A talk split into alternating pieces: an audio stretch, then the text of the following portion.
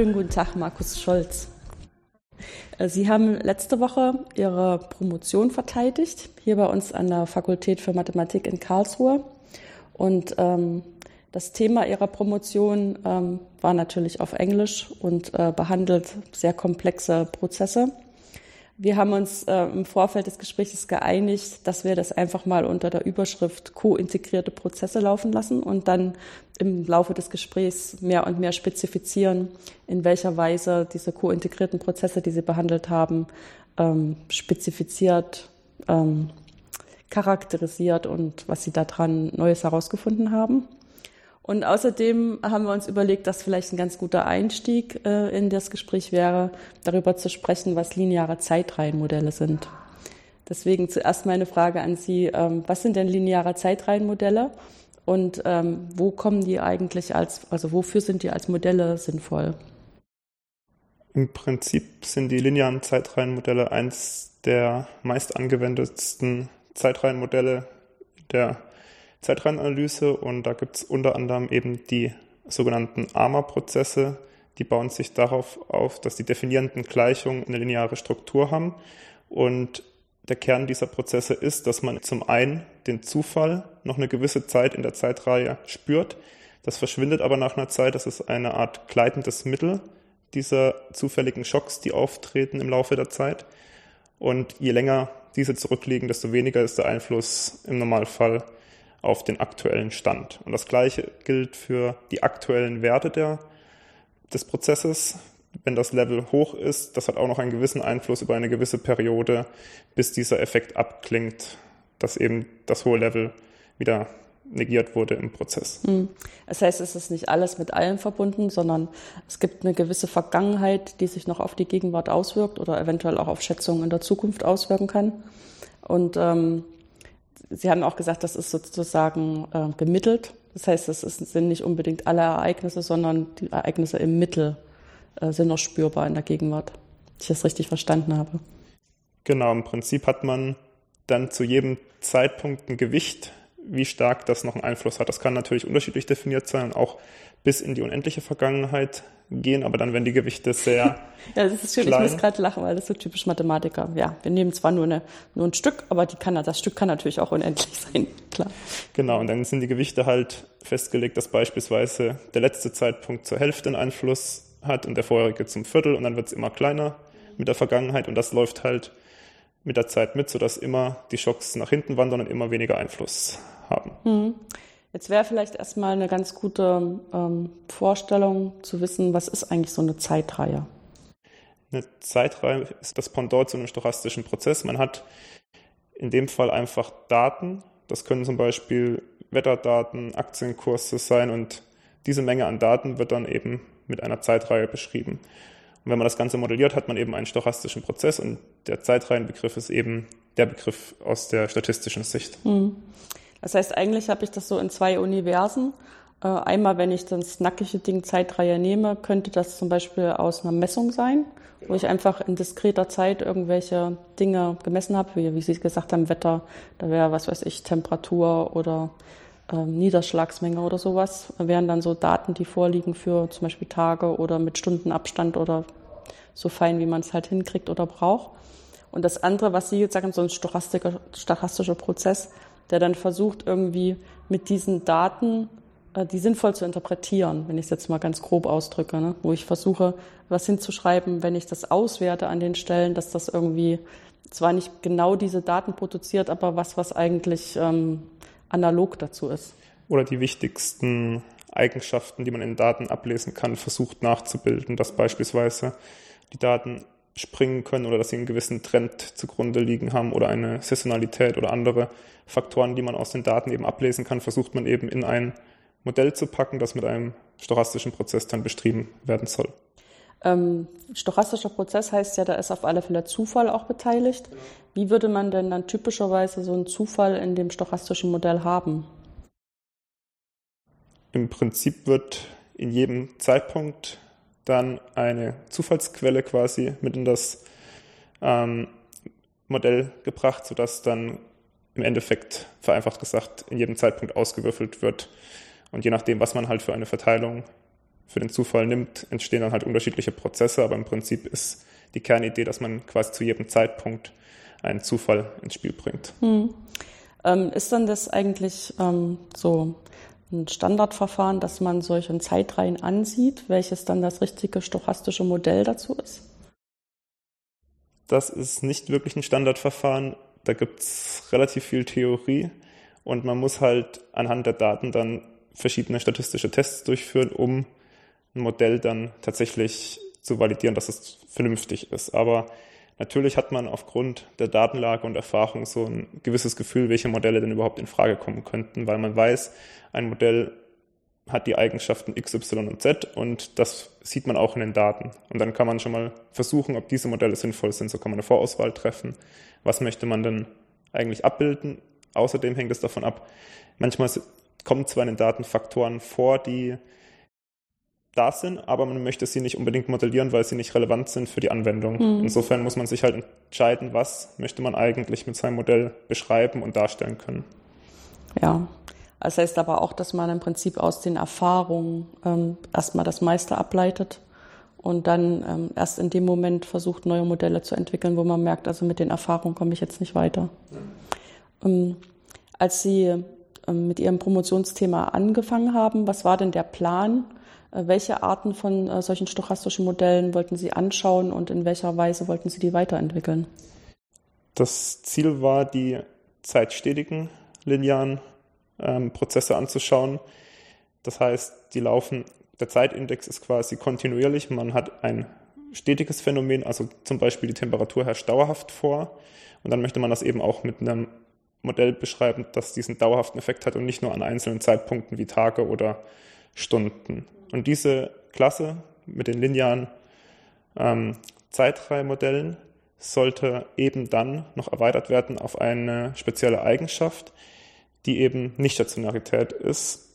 Und das heißt, dass im Prinzip die Eigenschaften des Prozesses sich im Laufe der Zeit ändern können und nicht konstant sind. Das ist problematischer, wenn man danach den, die Zeitreihe schätzen will, weil wenn man einen bestimmten Zeitraum beobachtet und dann ändert sich aber im nächsten Zeitschritt die Eigenschaften, ist es halt schwierig zu schätzen. Und dann war eben das Ziel, diese nicht stationären Zeitreihen zu betrachten, die eben diese unangenehme Eigenschaft für die Schätzung haben. Und dort gibt es eine spezielle Unterklasse, die noch handhabbar ist in der Schätzung und diese habe ich dann in meiner Arbeit betrachtet. Ja, ähm, ich meine, das mit dem, ähm, dass, das, dass die Zeit eigentlich kontinuierlich ist, das, das kann man ja auch nachvollziehen und dass das eventuell auch ein Problem ist, jetzt diese Zeitkontinuierlichkeit in Übereinstimmung zu bringen, wenn ich die Zeit immer nur ab, also wenn ich einen Effekt immer nur abtaste, ne? dass ich dann auch wirklich an solchen Stellen hingeguckt habe, die auch ähm, typisch sind. Ne? Das ist ja gar nicht so klar, dass, dass man das schafft. Also wenn man gerade wenn man große Fluktuationen drinne hätte, was jetzt bei der Temperatur uns eher nicht so der Fall ist, also zumindestens wenn man es noch über einen Tagesverlauf vielleicht abtastet, aber vielleicht bei anderen Dingen, also wir haben es jetzt auch gerade bei Aktienkursen gesehen, dass es auch manchmal in einem Tag extrem hohe Fluktuationen gibt und man guckt dann äh, an Zeiten hin, wo das gar nicht der Fall ist, dann hat man eventuell Hauptinhalte ähm, verpasst oder wenn man dann äh, aus diesen Werten einen Mittelwert bildet, hat der vielleicht gar nichts mit dem Mittelwert zu tun, den man hätte, wenn man es über das ganze Intervall nachvollzogen hätte. Ne? Also da als völlig laienhafter Mathematiker würde ich dann auch sehen, dass ähm, Zeit stetig und Zeit diskret miteinander zu versöhnen gar nicht so einfach ist. Ja, da kommen einige Probleme ins Spiel, aber wenn man gewisse Voraussetzungen, also wenn man die Abtastrate hoch genug hat, mhm. dann lässt sich das Problem beheben. Also wichtig ist halt, dass die Beobachtungsdistanz nicht zu weit auseinander geht, weil man dann ausreichend Informationen aus den Beobachtungen über den Prozess noch erhält, während wenn man zu weit auseinander beobachtet, eben in der Zwischenzeit wichtige Eigenschaften passiert sein könnten, die dann ein anderes Modell vielleicht bevorzugen würden. Mhm. Und dann würde eben die Schätzung eines solchen Modells ein anderes Modell bevorzugen, was eigentlich gar nicht dem wahren Modell entsprechen würde. Ja. Welche ähm, typischen, also entweder Wahrscheinlichkeitsverteilungen oder stochastischen Prozesse liegen denn jetzt ähm, der Stochastik zugrunde, die Sie zulassen? Im Prinzip geht es relativ allgemein. Der Zufall in meinem Modell sind Levi-Prozesse. Das ist eine sehr allgemeine Klasse von ähm, Prozessen, mit denen man auch recht flexibel modellieren kann. Die können unter anderem eben auch Sprünge haben und sind nicht nur wie die Brownschen Bewegungen ähm, stetig, haben stetige Pfade. Also das erweitert natürlich die Modellierungsmöglichkeiten, wenn eben die Daten Sprünge aufweisen im Modell, kann man das eben auch mit Levi-Prozessen hier abdecken. Und die haben eben gewisse nette Eigenschaften, die es dann ermöglichen, trotzdem noch, obwohl sie sehr allgemein sind, mit ihnen gut arbeiten zu können. Hm. Was wären das für gute Eigenschaften? Wichtig ist da, dass sie stationäre Inkremente haben. Das heißt, wenn man sich den Levi-Prozess zum Zeitpunkt t und zum Zeitpunkt t plus s betrachtet, dann ist der, äh, wenn man danach die Differenz von den beiden Levi äh, Zeitpunkten des Levi-Prozesses betrachtet, hat er die gleiche Verteilung, als würde man den Levi-Prozess an einem anderen Zeitpunkt mit der gleichen Länge betrachten. Insofern ändert sich dort, wenn man nur Differenzen vom Levi-Prozess betrachtet, die Eigenschaften des Prozesses nicht. Ja, und wie kriegt man dann sowas modelliert, dass sich, ähm, dass Sie ja haben wollen, dass sich der Prozess ändert über die Zeit? Das ähm, kommt durch die Modellklasse ins Spiel und dort muss man dann über die definierenden Gleichungen gewisse Eigenschaften an die Modellparameter stellen, die dann dafür sorgen, dass man nicht in der stationären Welt bleibt, also dass die Eigenschaften gleich bleiben, sondern dass man dann das, äh, eine Zeitabhängigkeit ins Spiel bekommt. Und das passiert im Prinzip, indem man einfach nur eine Eigenwertbedingung an eine Modellparameter äh, stellt und damit kann man das schon garantieren. Hm. Eine Eigenwertbedingung an einem Modellparameter. Das heißt, da ist irgendein Operator mit dabei, äh, der Eigenwerte haben kann. Genau, im Prinzip besteht das Modell im Kern aus drei oder vier Parametern. das sind jeweils Matrizen. Das ist zum einen die Modellmatrizen A, B und C, die im Prinzip das, die ganzen Eigenschaften beschreiben und die Kovarianzmatrix des Levi-Prozesses. Mhm. Das sind eben auch die Parameter, die ich in meiner Arbeit versucht habe, eben zu schätzen. Ja, und ähm, ähm, jetzt ist so ein bisschen die Frage, was lag vor, bevor Sie angefangen haben zu arbeiten und an welcher Stelle konnten Sie Fortschritte erzielen? Es lag für den zeitdiskreten Fall, lag diese spezielle Klasse der kointegrierten Prozesse, die eben diese nette Eigenschaft haben, dass sie nicht stationär sind, aber trotzdem noch handhabbar. Dort lag einiges an Theorie vor, aber das eben nur für den zeitdiskreten Fall und für den zeitstetigen Fall lag die Modellklasse, die eben lineare Zeitreihenmodelle, die lagen schon vor, aber nur für den stationären Fall. Das heißt, ich musste quasi Konzepte aus der diskreten Zeit mit denen aus der stetigen Zeit vereinen und eben das zeitstetige Modell etwas erweitern, um eben diese Nichtstationarität zu erzeugen und auch eben diese Eigenschaft der Kointegration für diesen Prozess zu erlangen. Ja, wie sieht denn dann so ein, ein typischer, äh, typisches Ergebnis aus? Also in welcher Art und Weise benutzt, welche mathematischen Tools müssen Sie benutzen, um dann nachzuweisen, dass Ihr Modell tatsächlich die Eigenschaften hat, äh, die Sie erstens gerne hätten und wahrscheinlich auch in Ihrer Arbeit dann formuliert haben als Ergebnisse? Also um einfach mal so eine grobe Idee zu bekommen, äh, wie man dann arbeitet. Für die Modelldefinition hat man eben sogenannte Zustandsraum Modelle, die eben mit diesen Matrizen charakterisiert sind. Und die kann man im Prinzip mit relativ grundlegenden Methoden transformieren, nämlich einfach, man nimmt eine Transformationsmatrix und kann dann die Matrizen umstellen.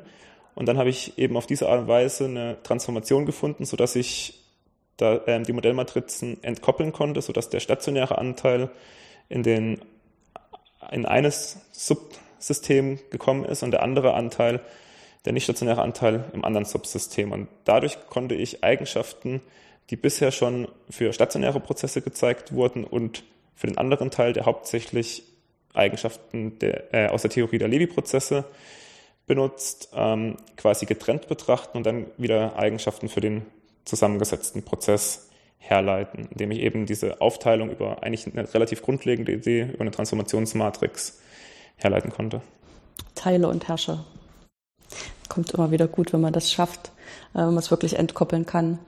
Äh, ist das nicht auch ein bisschen gefährlich, ähm, zu versuchen, das zu entkoppeln, äh, wenn jetzt ähm, gar nicht so klar ist, wie das stochastisch zusammenhängt? Oder ist das einfach ein Standardverfahren?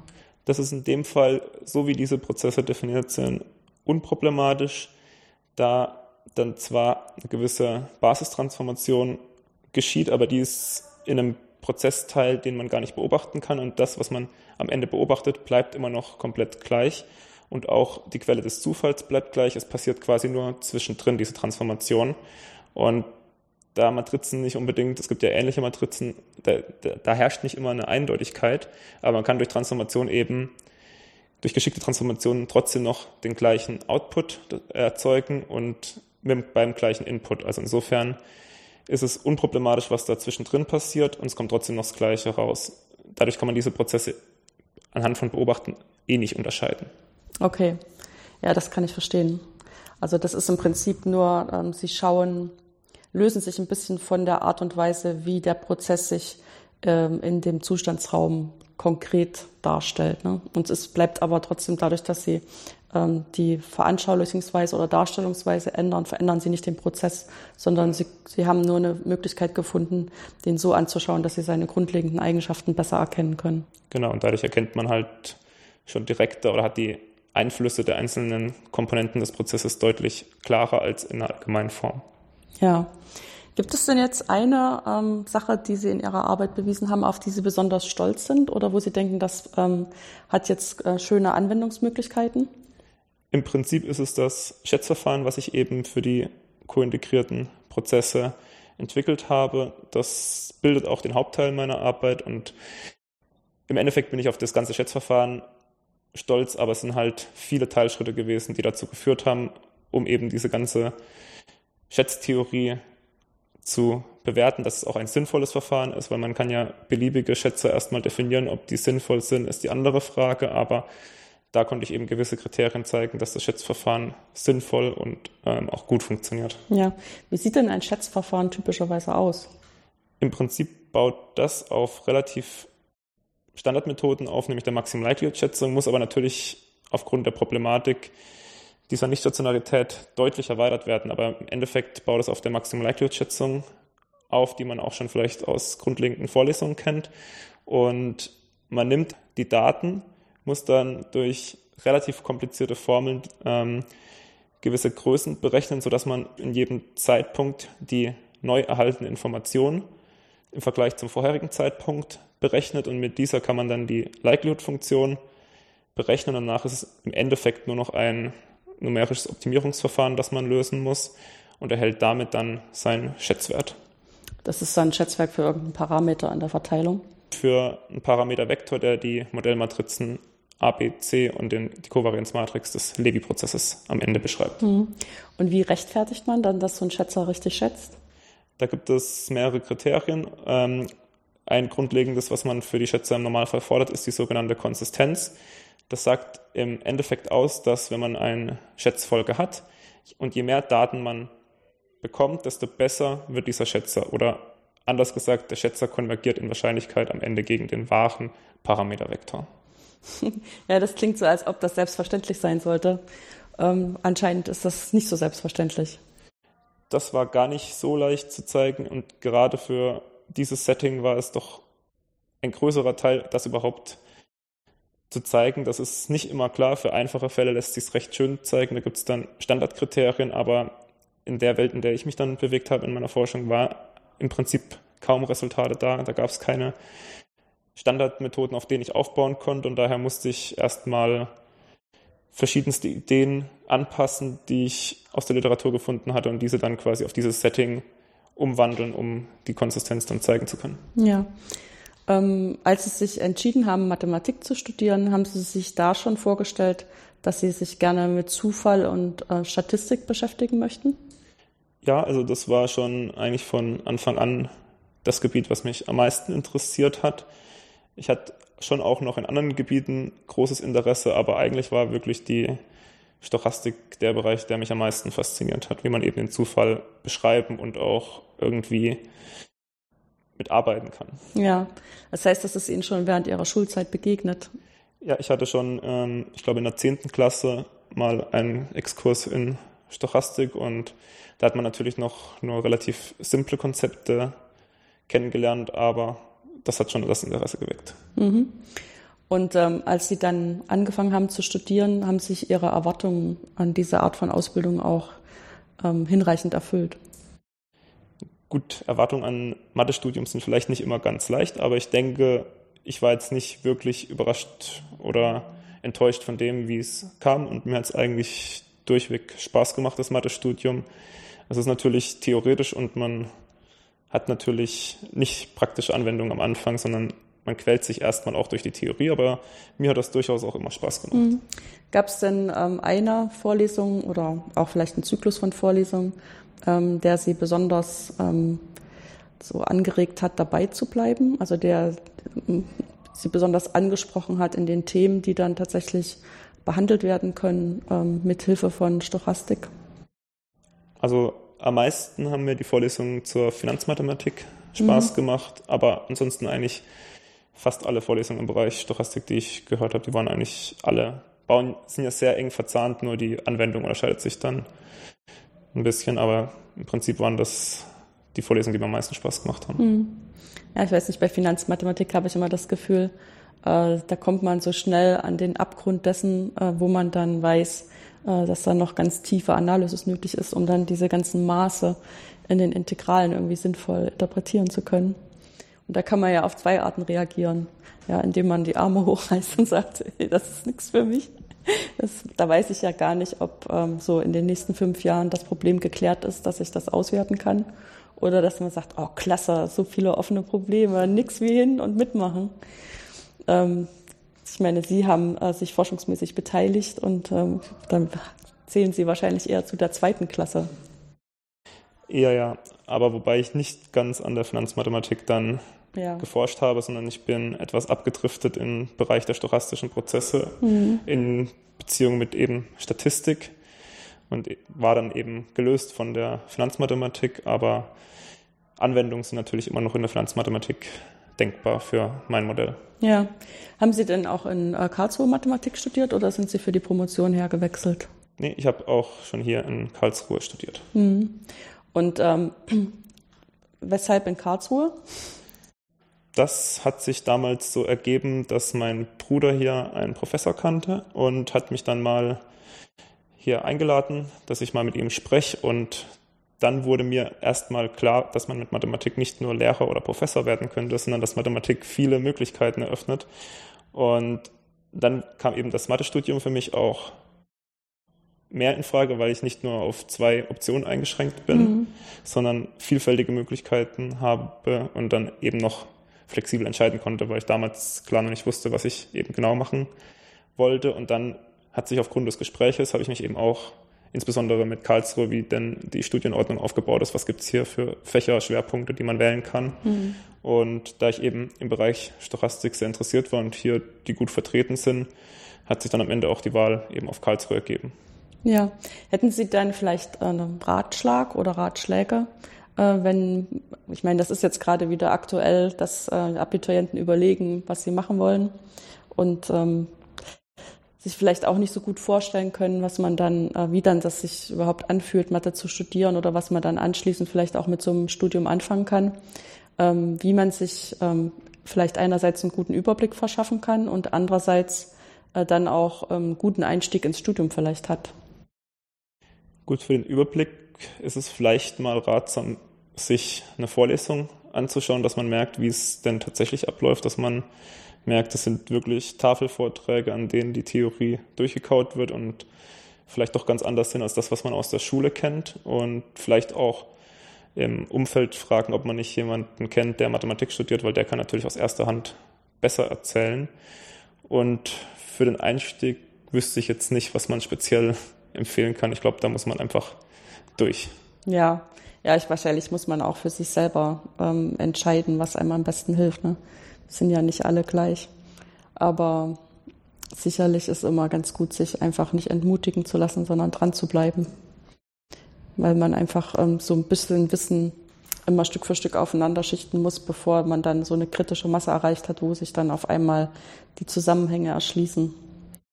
Ähm, wie geht's denn für Sie jetzt weiter? Aktuell habe ich noch ähm, ein paar Monate Vertrag, in denen werde ich jetzt die Artikel zu meiner Forschung eben schreiben. Und danach werde ich schauen, aktuell ist der Plan, dass ich zurück in die Wirtschaft gehe und dort im Bereich Versicherung wahrscheinlich einen Job suchen werde. Mhm. Gut, dann wünsche ich Ihnen dafür viel Erfolg. Und ähm, im Hinterkopf wünsche ich mir natürlich, dass wenn Sie dann eine Weile gearbeitet haben, wir uns vielleicht wieder verabreden und Sie uns dann erzählen, wie dort diese Sachen tatsächlich angewendet werden. Vielen Dank und das können wir gerne machen. Tschüss.